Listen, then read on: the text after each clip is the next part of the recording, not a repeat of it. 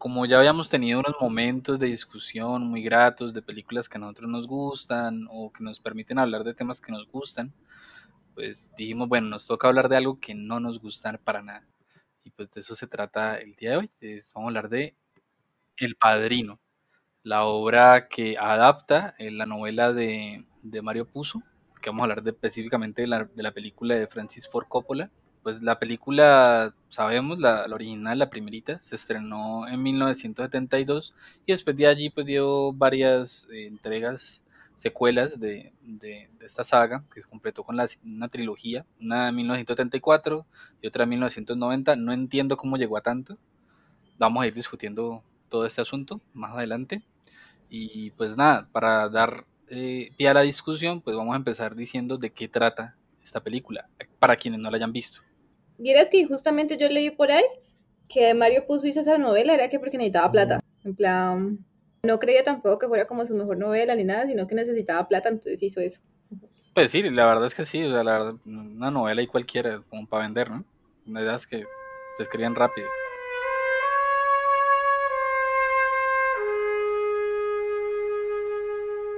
Bueno, para los que no han visto esa película, que igual pues no se han perdido de mucho, nosotros les vamos a explicar aquí rapidito.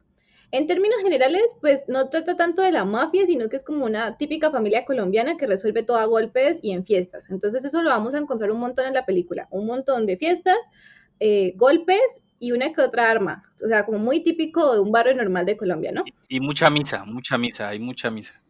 Exacto, encima también son bastante religiosos como nosotros, ¿no? Ese es un tico de, de pecar por un lado y luego pedir disculpas y todo eso.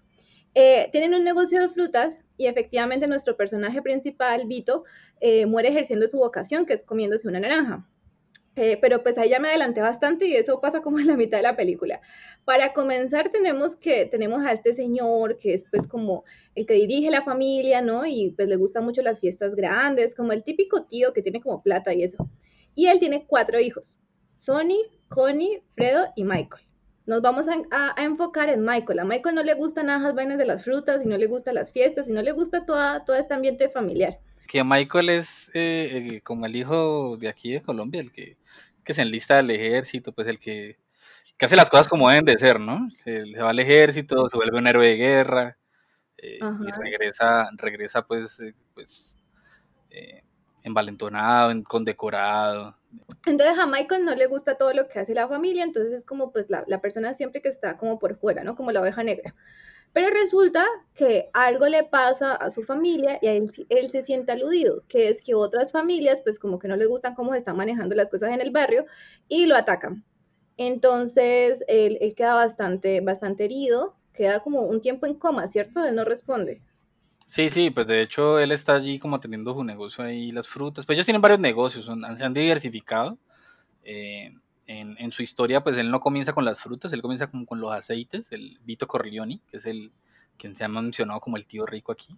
Em, y sí, él ya, él, después como que se diversifica y entonces está como en las frutas y de hecho ahí lo que está mencionando Mafe es que cuando él, él queda como medio en coma un rato, es porque lo balacean mientras él está ahí como haciéndole la revisión de calidad a las, a las naranjas. Específicamente él se por las naranjas. Sí, tiene, hay una relación bastante cercana con las naranjas. La naranja va a, ser, va, a ser un tema que vamos a tocar bastante y es algo súper importante en esta película. La cosa es que eh, ahí Michael se toca, dice como que, bueno, me están atacando a mi familia, yo no puedo dejar de hacer esto. Y el monstruo, o en este caso, no, no sé, la, la importancia de la venganza aparece y la venganza es lo que va a hacer a mover esta película, va a hacer como que nos demos cuenta pues que a veces es necesaria, hay que hacer lo que hay que hacer, es como acá, ¿no? Acá los colombianos somos mucho de defender a la familia y, que se traten mal en la calle y no le puedes hablar así a mi primo, a mi hermano, a mi mamá y todo ese tipo de cosas, ¿no? Entonces, efectivamente... Eso, y no necesitamos la, la policía, ni el, ni el juicio, ni la ley, ni el derecho, porque pues, a ver, ¿qué somos, no? Eh, hay que arreglar las cosas como, de frente a frente, ¿no?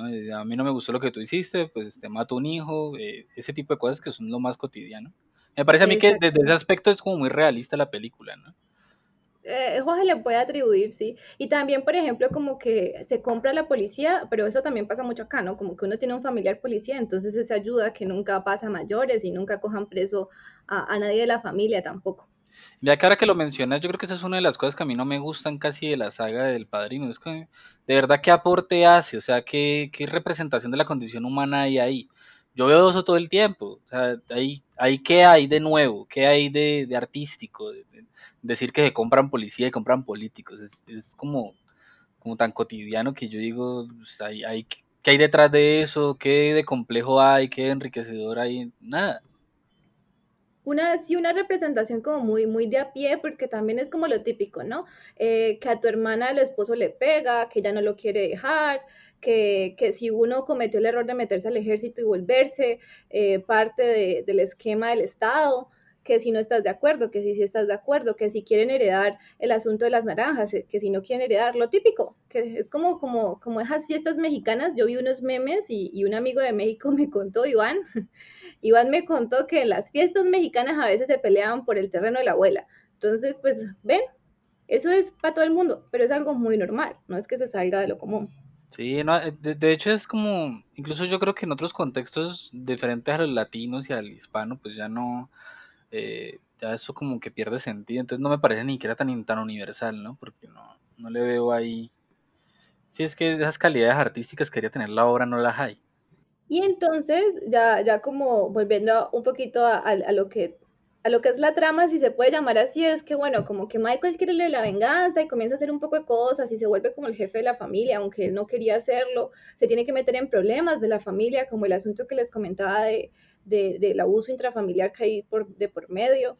Eh, y finalmente, pues, eh, logra, logra como volver a restablecer el orden normal de las cosas. Entre eso, pues Vito lastimosamente muere, pero como decíamos antes, ejerciendo su vocación, entonces no es tan triste.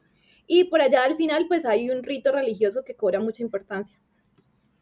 Exactamente, que pues eh, ya vamos a hablar más, más adelante de, lo que pasa allí en el, la secuencia climática, pues sí es que hay un clímax en la película, que, qué clímax va a haber, eh, que es cuando aparece el asunto del bautizo y mientras sucede el bautizo pues van arreglando cuentas, ¿no? Como se le llaman en el bajo mundo.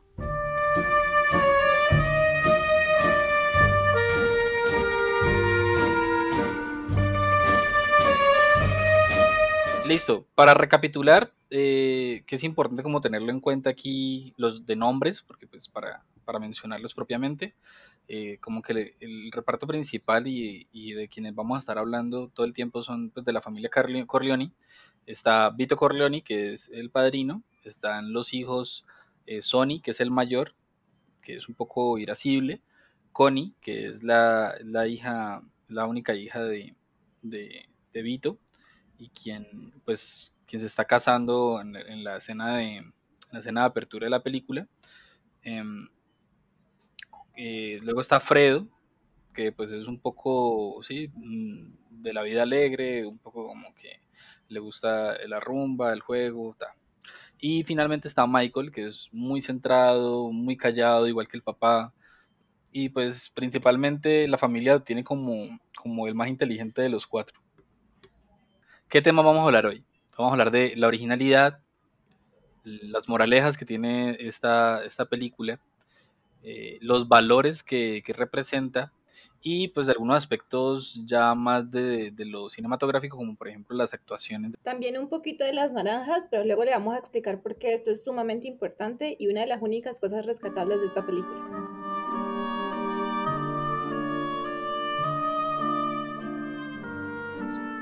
Bueno, empezando eh, con el asunto de la originalidad, hay que tener en cuenta que se tiene, se tiene la idea, está el mito, de que muchas obras eh, audiovisuales han referenciado escenas del padrino.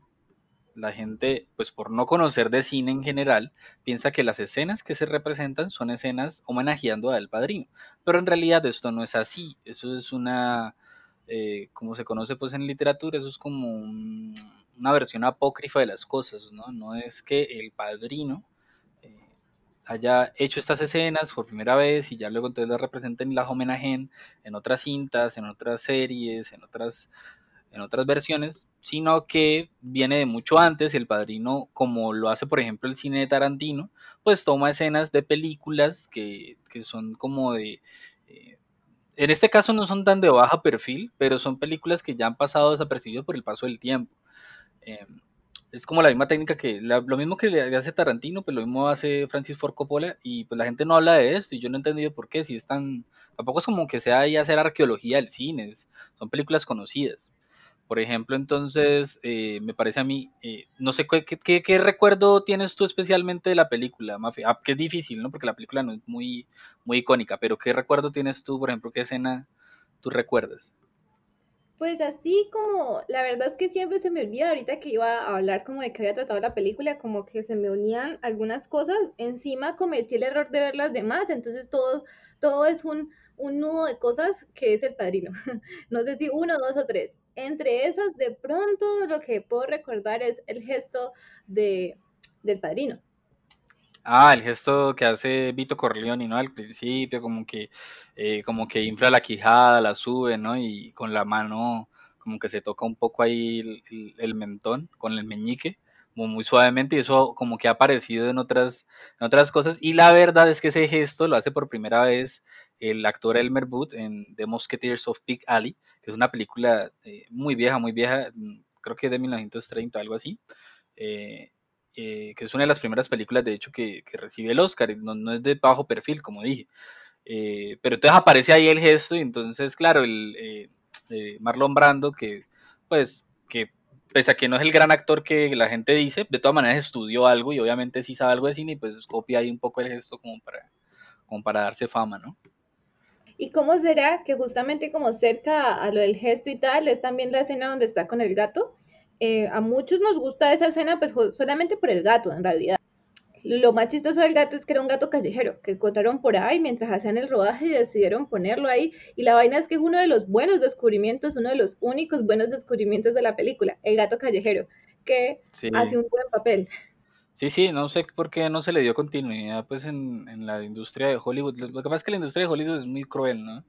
Y pese a que haya, eh, aunque hayamos visto ese hallazgo pues de, de, talento ahí en el gato, pues no sé, a veces no se le da continuidad, eso pasa muchas veces. Eh, pasa mucho como con, igual el gato se nota que es cachorrito, es un, gatito, es un gatito, es un gatito muy pequeñito, de pronto es por eso, eso le pasa mucho a los niños actores, ¿no? Que los descubren, tienen talento, y, o sea, los usan y ya luego entonces la industria los desecha. Es, terrible. Y un ejemplo está en el gatito de esa escena, de la escena inicial. Em, esta escena pues es, homenajeada, de, digámoslo como es la escena de Elmer Bruden de Musketeers of, Big Alley. Es homenajeada en Seinfeld, lo hace eh, Kremer, Kremer la hace con, cuando hace cuando hace el gestico ahí en uno, uno de estos episodios, creo que la temporada 3. Eh, en Los Simpson aparece también homenajeado y Tom Hanks lo hace también homenajeando, eh, obviamente Tom Hanks, que sí es un gran actor, lo hace homenajeando es a, Elmer Booth. Otra escena que toma, toma sus recursos no del cine, sino del amarillismo, el periodismo amarillista, es, que se recuerda mucho, esta sí es fácilmente recordable, memorable, es cuando, cuando aparece este cabeza pues del caballo ahí asesinado encima de la cama. La crudeza, sí, el maltrato animal de por medio. Yo me acuerdo que, que, sí, como que uno ve esa escena y uno piensa, es fue puchica, ¿y dónde sacaban la cabeza? ¿Y, y es como de utilería o es una cabeza real? Eh, acabo de recordar que hay un muy buen videojuego, creo que el videojuego es mejor que la película, eh, y es como que uno sigue el, videojuego del padrino, uno es un personaje como secundario que vive todos los sucesos de, de la saga pero uno lo ve pues como de una especie de espectador que hace parte de la familia, pero no es como directo totalmente. Y en ese, en ese juego uno es la persona que les lleva la cabeza de caballo al dueño. Y, pues bueno, la verdad es que esta escena, eh, la primera vez que se hizo algo igualito, igualito a lo que aparece en El Padrino, no fue en El Padrino obviamente, sino en... Eh, como eh, hay una hay como una representación de lo que de lo que se hace un poco hay, una escena cortada dentro de la serie de fotogramas de, de, eh, Edward Muybridge, en, que es la casi que la primera película en movimiento, que se llama El caballo en movimiento, de Horse in Motion. Y allí hay una pequeña, como un, una fotograma como que corre rápidamente que se parece mucho a lo que nosotros vemos ahí en pantalla en, la cinta de Francis Ford Coppola. Y de hecho, pues eso es lo que se homenajea después en, en series como La Niñera, esta de, de Nanny, eh, de en Hey Arnold aparece también ahí Sid, el, personaje de Sid, de la gorrita verde, con la nariz grande, aparece ahí como gritando porque ve un pedazo de, cabeza de caballo de una de una cosa de estas que aparece, hombre, en, la, en las cosas circenses, ¿cómo se llama esto? En los parques de diversiones, en las, ¿cómo se llama eso? ¿La carriola? ¿Cómo se llama eso? Se me olvidó. Es un carrusel, pero se le conoce Carrusel, eso. Bueno, el caso es que este caballo estaba muerto, ¿no? y, aparece, aparece también en otras escenas, pues ya más parodiadas en, Modern Family, en That 70 Show, en How I Met Your Mother, que aparecen como escenas, sí, parodiando esto que les digo, este fotograma que se ve fugazmente en el caballo en movimiento de, de Edward Muybridge. Y sí es re interesante, porque uno donde busque cosas del padrino aparecen estas escenas como si fueran el último descubrimiento, como si nadie hubiese hecho algo remotamente parecido. Y vea. Y, y para terminar así de, de enterrar todo el prestigio que tiene el padrino, así como haciendo escenas icónicas que no es verdad, es esta escena icónica de la... Estamos hablando refiriéndonos a la primera película, ya luego hay otras muchas escenas eh, supuestamente icónicas en la saga, en la trilogía, pero hay otra de la primera que es la paliza en la calle que le da eh, Sony a, a, Carlo, que es el esposo de el esposo de Connie, ¿no? A quien que Connie, eh, bueno, Connie recibe maltrato de este sujeto de Carlo y Sony llega ahí a la calle, lo persigue y, pues le da golpes hasta casi pues, bueno, no, no se, no se menciona si está, si está muy mal golpeado o no, eh, y pues la verdad es que la escena, la escena está muy bien secuenciada, eh, en la dirección, eh, la dirección podría ser buena en términos de lo que hace por Coppola, pues tampoco es la gran cosa, pero la coreografía es un asco, eso sí, literalmente es un asco, se notan los puños que son falsos, se notan las patadas que son falsas, y donde sí aparece más bien eh, algo, algo semejante, algo de buena calidad, es, es como eh, en unos bloopers de la ventana indiscreta se pueden ver como que los personajes están jugando y hacen como que están jugando a golpearse. Eh, y como, como que un poco esto lo fusiona Forcopola con unas tomas perspectivas de, una, perdón, unas tomas panorámicas que hace la vida de Emil Sola, ¿cierto? Entonces como que la junta todo y ahí queda esa escena. Y esta escena es parodiada en Los Simpson en un episodio en el que eh, March, a March la roban le roban como el collar y, pues le dicen algo y ella queda como muy, muy traumatizada y empieza a hacer mucho ejercicio, empieza a entrenarse eh, y justamente se encuentra pues con su, con su víctima, con su, perdón, con su victimario, que ahora se convierte en víctima y pues empieza a golpearlo igualito pues que en esta escena, que le estoy diciendo que en realidad es una fusión ahí entre unas cuestiones de la vida de Emil Sola y, de la ventana indiscreta, pues no, no de la, la película propiamente, sino unos bloopers que, que hay por ahí rodando de, los personajes ahí, de los actores haciéndose como si estuvieran peleando. Y la cosa es que muchos podemos recordar con mucha más facilidad la de los Simpsons, porque pues eh, eh, el capítulo de March, como decía Miguel, es buenísimo. Eh, de pronto tiene mucha más maestría tanto en los planos y la animación y justamente esa secuencia de golpes que es en una calle donde hay niños jugando y pues lo ve y ella ha estado entrenando para ese momento, para golpearlo.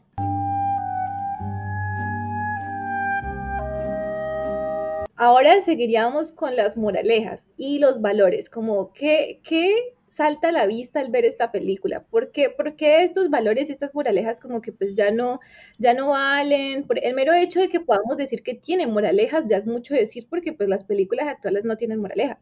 Es más una cosa de, de más interpretación, no de que podamos decir abiertamente como, bueno, nos quisieron enseñar esto. Entonces, una de ellas es... Es antirreligiosa, la verdad. La película quiere manifestar que como que los ritos religiosos se asemejan a los asesinatos o que los validan o que los soportan, porque mientras tras Michael Corleone eh, es nombrado padrino religiosamente, en términos religiosos, que es como su primera acepción el término. También a su vez está siendo coronado como el padrino del bajo mundo de las frutas y los aceites por matar a, sus a sus compañeros de negocios. Pues al hacer esa equiparación, cargarlo ahí como, como ponerlo como correlato, la gente, la gente siempre lo dice como no, es que lo que está haciendo es, es que está simbolizando y representando es la ascensión de Michael en la cosa nostra, pero pues la verdad no es esa, lo que está haciendo la película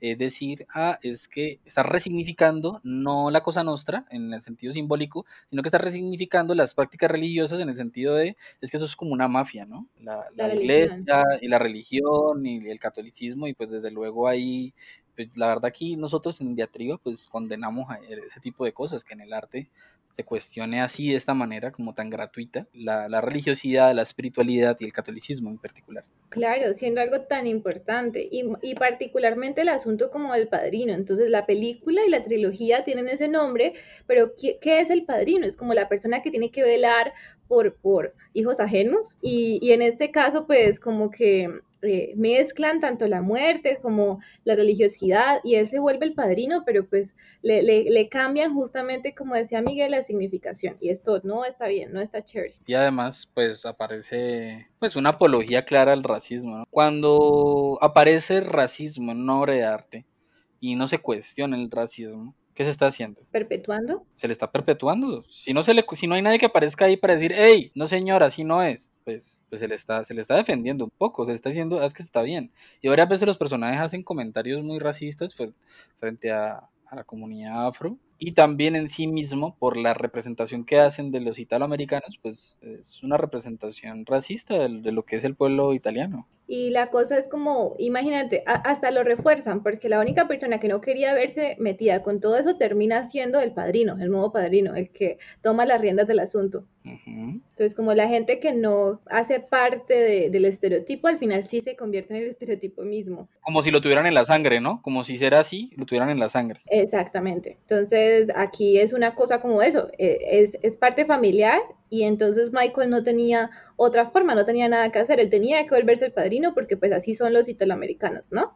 Eh, uh -huh. También nos muestran hasta los cantantes de la época y también dicen que todos los cantantes de la época tenían que ver con el asunto de las frutas y la mafia y todo eso. Entonces como que no, no hay italoamericano con las manos limpias en este mundo. Sí, como que todos tienen las manos encima de las naranjas.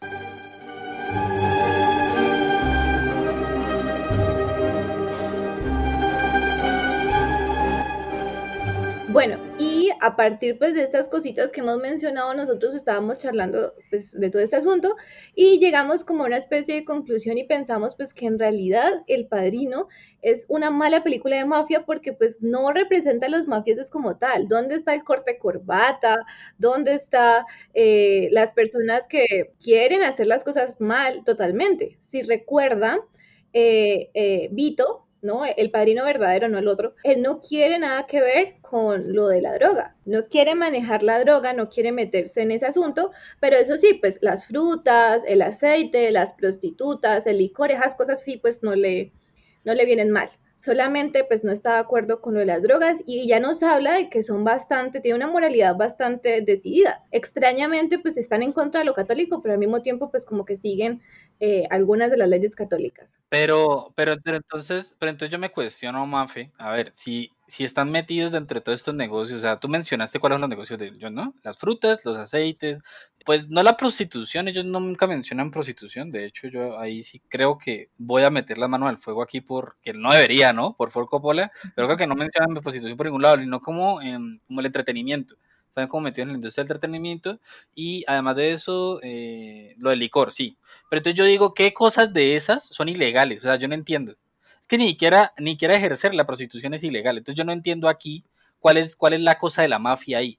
Que la mafia debería ser algo de lo ilegalidad, ¿no? Pero, pero no lo hay. Aquí en Colombia, aquí en Colombia todo eso es legal. Y entonces, exacto, lo que te decía, ¿dónde está el corte de corbata? ¿Dónde está la droga, la cocaína? Eh, el asunto así bien ilegal. Sí, los, los mato y pa'l río, esas cosas sí son de mafia. Pero saben que pensándolo bien, pues así como lo dice Miguel, a pesar, encima de que es legal desde el ámbito eh, como del derecho y, lo que está mal en la constitución, este tipo de cosas, también es legal dentro de, lo de la religión, porque nos ponemos a ver, y hay un dicho muy bien, muy acertado, creado por acá por estos lares, a el que peca y reza empata.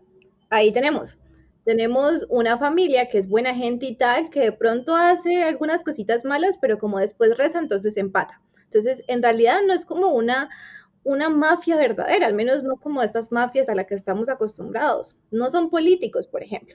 Entonces, realmente, pues no parecen malas personas, en realidad son buenas personas que no se meten con drogas y que pues solamente andan con lo de las naranjas y la prostitución, estas cosas que están dentro de lo legal. Que lo que pasa, Maf, es que lo del, todo lo del pobre roba, entonces, y Exacto. pues nosotros vemos en las otras, las, las secuelas pues, de esta película que pues Vito empieza desde muy abajo, eh, e incluso vemos en la tercera película pues que mm, Michael Corleone hace hasta lo imposible pues por, por ser un buen, buen católico y, y, casi que, le da todo su dinero y crea fundaciones con el nombre de su padre para, para apoyar a la gente pobre, para reconstruir pueblos, entonces no sé, no sé, de verdad, como que todo el cuestionamiento a mí me parece, como toda la película, ¿no? Como muy racista, como muy desde esta perspectiva, pues, del, del blanco poderoso, ¿no? Que, que, todo lo ve mal, ¿no? Exacto, mínimo, eh, esto justamente bajo los ojos de una persona que se ha tenido plata y no ha tenido que trabajar ni un día de su vida y todo ese tipo de cosas. Aquí vemos es una familia que le ha estado luchando, que llega inmigrante y al final pues termina, termina eh, haciendo lo que todos queremos, ¿no? El sueño americano, hacer fiestas, de vez en cuando pegarnos porque eso no se nos sale la sangre y pues vivir bueno, ¿cierto? Eh, también... Pues, inevitable, inevitable lo de los golpes, sí, inevitable lo de los golpes. Claro, no es fiesta que, no es una fiesta que se respete si al final no hay tíos golpeándose entre ellos o algo por el estilo. Eso y tiros al aire, pues mejor dicho. Entonces ahí también podemos ver que se respetan los valores familiares. ¿Qué, ¿Cuál es la premisa bajo todo esto? Eh, sea mafia o no sea mafia, es una familia que se quiere, que va a estar junta por encima de lo que pase, hasta por encima de cadáveres y tal, porque pues son más familia, ¿no? La sangre pesa más que cualquier otra cosa. Hay que hacerle caso a los hombres, hay que hacerle caso al padre, porque pues son los que mandan y esto pues se tiene que seguir eh, en las narrativas. Y pues algo súper importante, la venganza. Hombre, no llegamos a ningún lado si no seguimos la venganza. Y acá nos muestran, o sea, la venganza es la solución, ¿cierto?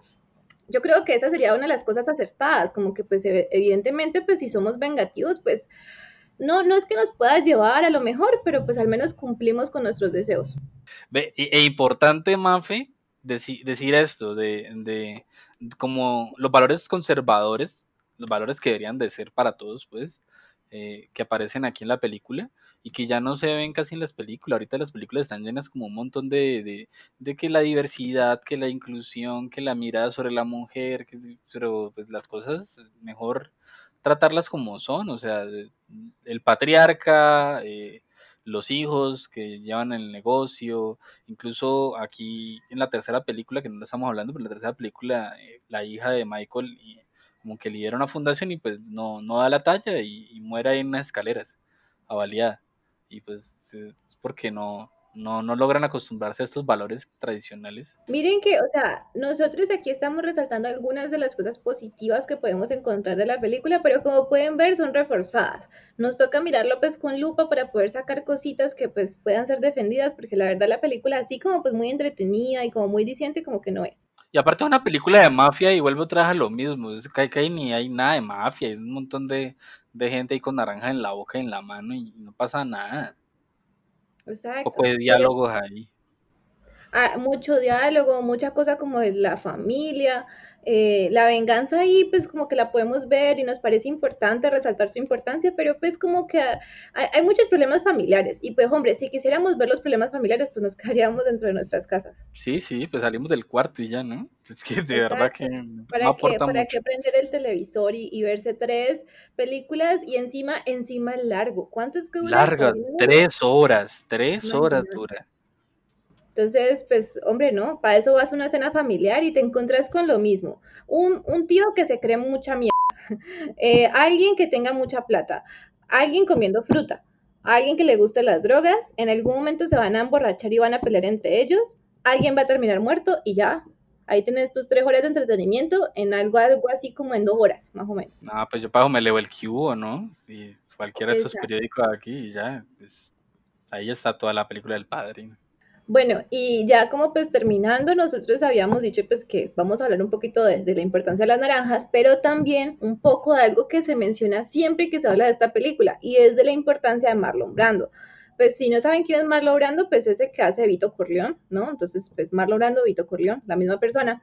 Y la cosa es como que, bueno, todo el mundo dice que lo hace muy bien por el asunto del gesto, pero ya vimos que el gesto no era original, que venía de otras ideas. Encima sabemos que prácticamente abusaron del pobre gatico porque lo encontraban en la calle y lo utilizaron para esa película. El gato nunca dijo que quería aparecer allí. Y la vaina es como que sabemos también que tenía un montón de utilería porque lo tenían que hacer mayor, el asunto como de la quijada, la forma de hablar. Yo, yo personalmente lo siento como muy, muy fingido. Yo no siento que él sea de verdad como esta persona que vino de, de Italia y que luego pues está cerquita de su familia y que a veces es mala gente, pero como no siempre, como que no lo siento, me parece muy fingido, me parece que en realidad no es una buena actuación. Eh, yo creo que le puedo creer más hasta el que hizo de, de cantante, que era, como una referencia a Sinatra, lo cual tampoco me parece justo, pero me pareció mejor el personaje. Es más, me atrevería a decir que el mejor personaje allí puede ser o, o la cabeza del caballo cortada, o el gato, o la naranja. Y ya les vamos a explicar por qué la naranja es un buen personaje. Resulta que yo quiero resaltar esto, el, eh, lo, de, mm, lo, de, la actuación de Marlon Brando. Es que, a ver, la gente como que se ha, se ha focalizado en reconocer, decir pues que, que, Marlon Brando, que gran actor, no sé qué, no sé cuántos, pero en realidad todo eso es artificial, porque él no habla así, porque él imposte la voz y la actúa de una manera u otra, sino porque los prostéticos que él tiene aquí en la quijada, pues no le permiten hablar bien y pues es, es eso, así le sale la voz. Pues ya lo del acento, pues obviamente ya, pues de pronto ahí sí, ahí sí que de pronto podría tener algo como de mérito, pero pues la verdad es que toda esa voz que es tan característica y no sé qué, pues usted pone un prostético en la quijada y pone los kilos de, de cosas que ponía ahí encima mm, Marlon Brando para interpretar el papel pues de hombre mayor y, pues le sale, le sale esa voz, es que no hay más que hacer, tenía que tomar mucho aire, alzar mucho la quijada para poder articular bien eh, las palabras y como fumar mucho, ¿no? Porque también parece la voz de una persona que fuma mucho.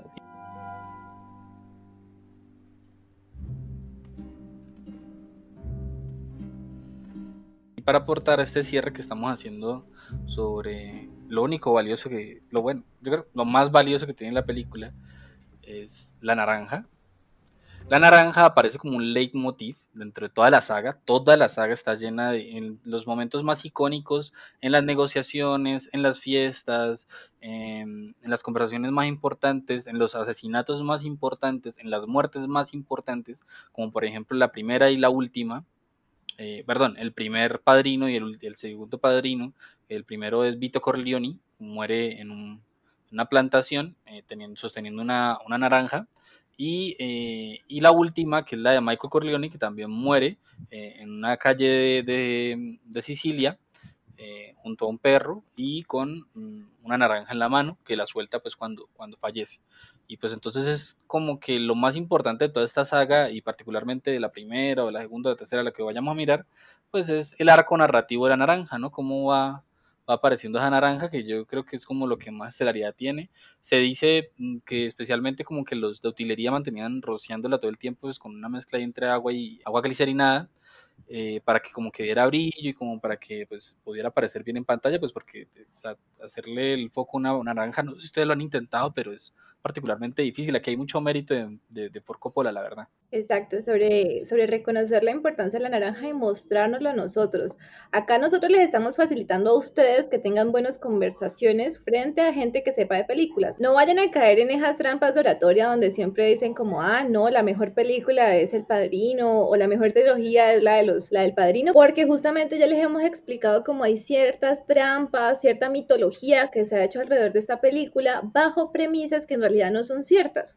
Evidentemente, pues yo sé que ustedes son un público crítico, pues las cinco personas que escuchan esto, eh, pero yo sé que ustedes son críticos, ustedes van a ver la película y van a notar todos estos aspectos que estamos mencionando. También pueden ir a buscar las referencias que Miguel ha encontrado para que vean que pues eh, ahí es donde viene, ahí donde, donde está la verdadera originalidad. Por tanto, pues lo de la naranja nos parece de las cosas más importantes, es, es prácticamente no se debería llamar el padrino, sino la naranja, porque vamos viendo cómo trabajan alrededor de la naranja, cómo las frutas son tan importantes en toda la historia y cómo hasta hacen, son partícipes de la muerte de los personajes principales, haciendo la prácticamente un personaje principal.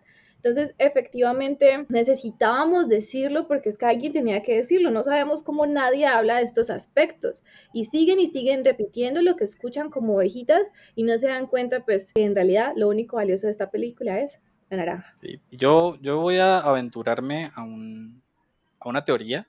Pues la verdad no es tan aventurar si ya hemos sentado bien las bases y creo que es muy coherente.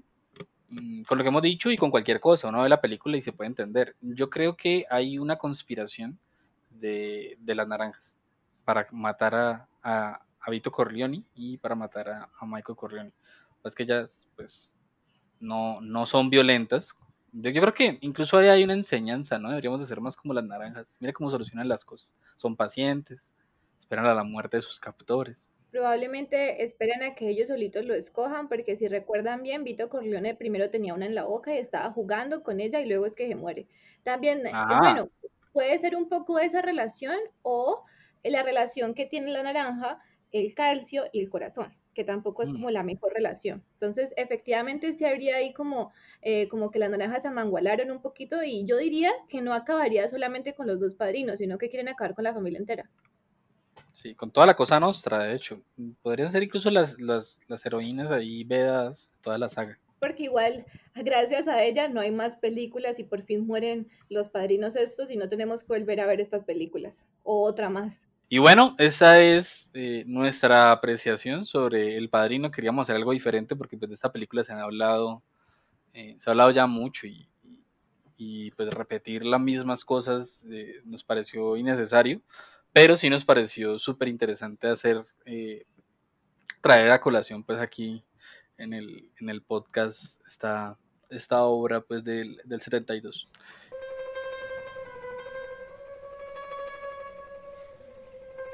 Ya agotados intelectualmente nos despedimos. Ustedes no van a creer todo, todo el trabajo intelectual que hay alrededor de hacer este, este seguimiento de esta película.